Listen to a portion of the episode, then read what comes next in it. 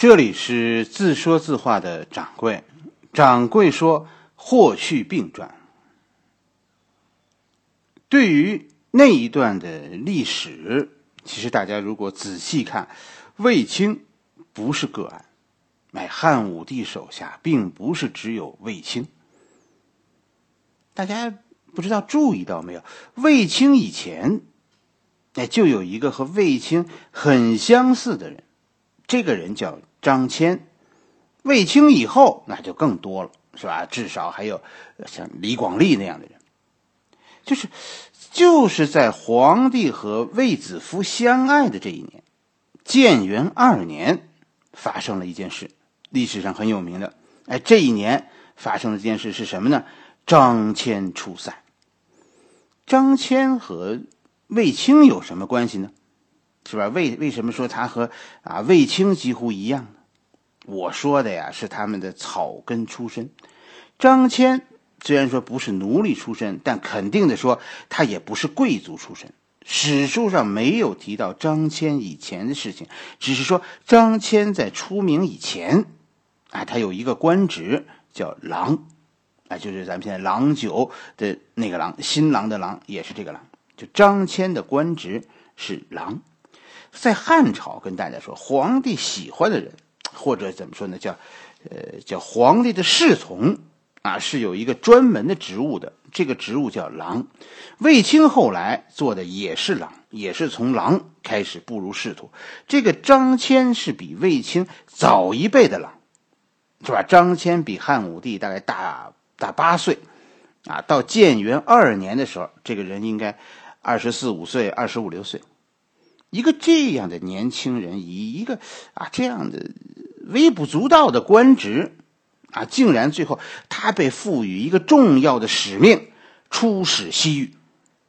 在这一点上，张骞和卫青又是一样的，都是小人物被赋予一个大任务，而且呢，而且结果是他们都做成了，都成功了。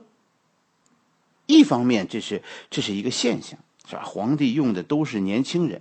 另一点，张骞没有什么背景，他爸爸是谁？史书上没有说，是吧？以咱们说，以咱们了解的司马迁这种，是吧？看人看三代，就以这种习惯，司马迁没有说，那张骞就是草根。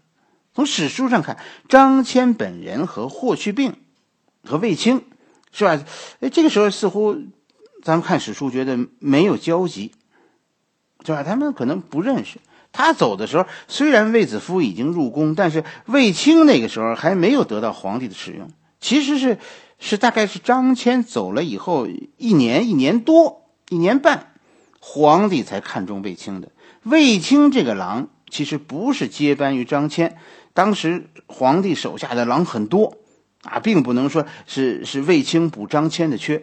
但是我跟大家说，真的是是有这样可能。至少张骞算是卫青的前辈。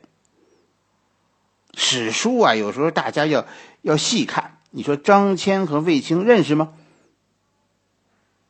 哎，史书要细看，而且要联想。张骞不一定知道卫青，但是卫青一定知道张骞。为什么这么说呢？张骞出塞，他选了一个重要的助手，一个匈奴人。是吧？这个人史书上有，这个人叫甘父。这个甘父跟大家说，张骞可能不一定认识卫青，但是张骞选的这个助手，这个甘父和卫青应该认识。为什么？因为他们有一个共同的身份，这个甘父和卫青，他们都是平阳公主家的骑奴。卫青一定是认识甘父的。这件事其实你 想想挺有趣的，是吧？年轻的皇帝派出一个使团出使西域，一个大汉王朝当时一无所知的区域，据说是寻找一个啊和匈奴人不共戴天的国家。这个人叫肉，这个国家叫叫肉之，以后叫大肉之。仅仅就是根据什么呢？根据从一些逃入汉朝边境的西域人的述说。啊，所以说有那么一个肉汁，他们要进攻匈奴，汉武帝就做出了一个联合大肉汁加攻匈奴的决定。而此时的匈奴是还是大上大汉朝从上到下都畏之如虎的外敌，根本就不敢惹的外敌。哎，汉武帝就能做出一个这样的事情，就从这一点上看，我们似乎觉得汉武帝一开始啊，他年轻的时候，他不是一个思维很缜密的人，啊，也有年轻人那种想一出是一出，是吧？这是这是，哎，这是年轻人的自以为是。汉武帝有了这个想法，结果呢？结果就有人支持，就有好多人哄着皇皇帝高兴呗。张骞就就主动提出，我可以出塞，啊，去去去去去去跑这趟，联合大肉之，是是？汉武帝的姐姐也支持，是吧？我这儿有个向导。于是，一百多人的团队踏上了征途，开始了这趟凶险的旅程。一百多人出发呀，历时十三年，最后只有张骞和甘父回来了。就是这样。如果张骞死在外面，这件事以后可能就没人知道了。问题其实就是张骞回来了，在掌柜心里，张骞的这次回来真的是一件大事。张骞就是中国的哥伦布，是他发现了在草原的背后还有另一个文明。虽然他没有能探索到那个文明的源头，但是他开始了一场。全新的征伐，为中华民族打开了一扇西去的大门。从这个意义上说，张骞对于西汉就如同哥伦布对于西班牙。以后西域都护府的设置，直接影响到今天中国的版图。张骞不仅仅发现了匈奴以外的西域国家，张骞以后的张骞的发现，其实导致了以后向向西、西南、西北一系列。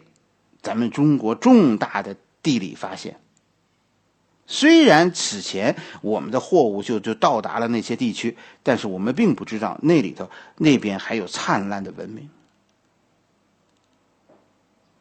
你有没有觉得刚才我说过那个任性武断的年轻人汉武帝，其实一点都不武断？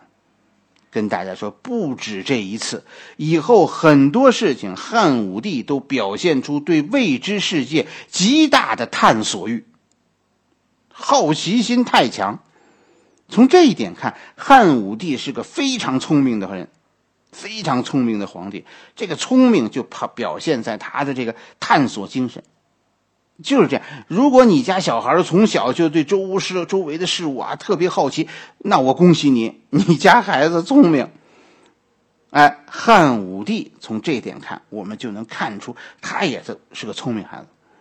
聪明再加上少年天子，少年天子这四个字，就说他有天生的优势，是吧？他他敢于尝试，敢于失败。有些蠢事是只有聪明孩子才会干的。是吧？我们我们故事慢慢讲，大家慢慢体会。你千万别把汉武帝当怪物，他就是一个特别聪明的小孩。张骞这件事其实是说明什么呢？说明和卫青一样，张骞、卫青、霍去病，好像你看着都都是偶然出现的。都出现在汉武帝需要的时候，甚至于，大家都认为汉武帝是个运气太好的皇帝，在关键时刻他总能找到适合他的人，或者说总有适合他的人在关键时刻冒出来帮助他。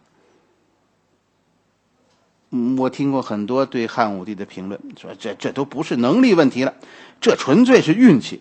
人生啊，三分天注定，七分靠打天，剩下的百分之九十全是运气。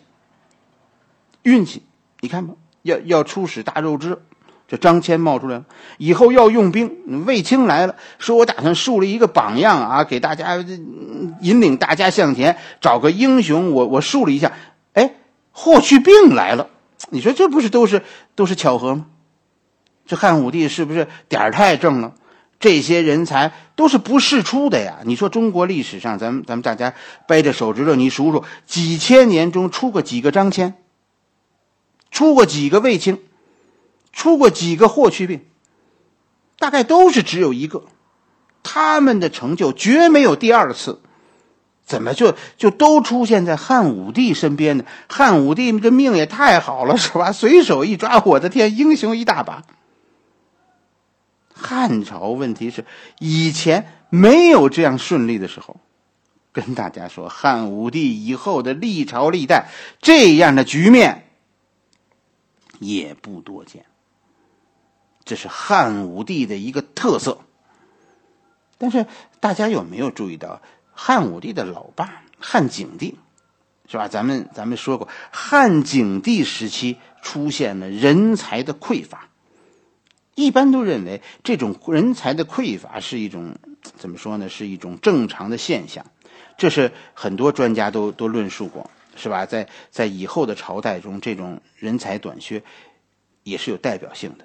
这就是开国元勋时代的结束，大约在一个一个国家开国六十年以后，开国元勋这一代人死去了。是吧？深受开国元勋影响的啊，他们的儿子这一代也基本上退出了一线舞台，就进入到管理国家的第三代、第四代人的时候。这个时候，国家将面临一个领导人才的短缺。汉武帝、汉景帝的时候，汉景帝的时候，是吧？这个现象就已经出现了。所以，汉武帝其实是开创了一个全新的局面。而且，出人意料的是，汉景帝时候那种人才的青黄不接，到了他儿子汉武帝，就一下子爆发，成为人才鼎盛。为什么会这样？这值得我们深思和总结的。掌柜眼中的汉武帝是个什么样子呢？太多的枷锁，造成了汉武帝天生的反抗精神。啊，天生的聪明让他能想出各种办法解决当前的问题。他的非主流性格，其实恰恰是走投无路的大汉王朝急需的。因为什么？因为大汉王朝走到这个时候需要改变，再不改变可能就来不及了。张骞出塞这件事情，其实我觉得你把它放在任何一个健全的政府，是吧？比较成熟的政府，这都是胡扯的一件事儿。皇帝要是脑子正常，或者说正常的皇帝，绝不可能仅凭啊捕风捉影就开始说说我们怎么着探索星空、探索太空，是吧？汉武帝探索西域，就跟我们现在说说要说要探索太空是一样。凭什么？根据什么？是吧？就凭几个几几个逃来的人、逃难的人随口那么一说？问题是汉武帝似乎运气好。是吧？他提出探索西域，就有那个不怕死的人敢去，就有那个人认识路，而且在短时间内就能聚齐一支队伍。你说，这不是运气吗？还有更大的运气，是吧？这支队伍不但去了，而且最终回来了。不但回来了，还带给了汉武帝一个瞠目结舌的西域。那里不但有文明，而且是一种灿烂的文明。这个文明并不比我们弱小，我们之间可以进行贸易。贸易是一种只能发生在大体实力对等的民族之间的才可能进行的长期的这样一种行为。张骞出塞十三年，其实在路上一年，到达目的地国家，在那个国家待了一年，剩下那十一年，张骞是什么？张骞是囚犯。张骞一出国境就被匈奴俘虏了。一关就是十多年，然后呢？然后匈奴内部爆发了内乱，张骞逃跑了。张骞没有逃回来，而是继续向西逃往西域。张骞的归来，你看这是个小概率事件，但是正是这个小概率事件，引发了以后汉武帝时期是吧？汉朝中国最大的地理发现，寻找这大肉汁，结果意外的打开了一扇门。哎，这这个这么小概率的事件啊，在汉武帝时期都能发生。西域的这些个国家因为张骞而载入中国版图，汉武帝运气好的不成。但是你细想过吗？想一件事张骞这样的贼大胆儿，在我们身边其实很多呀，对不对？你觉得发现这样的人是奇迹？我觉得完全是因为你的你的圈子小，生活的圈子小。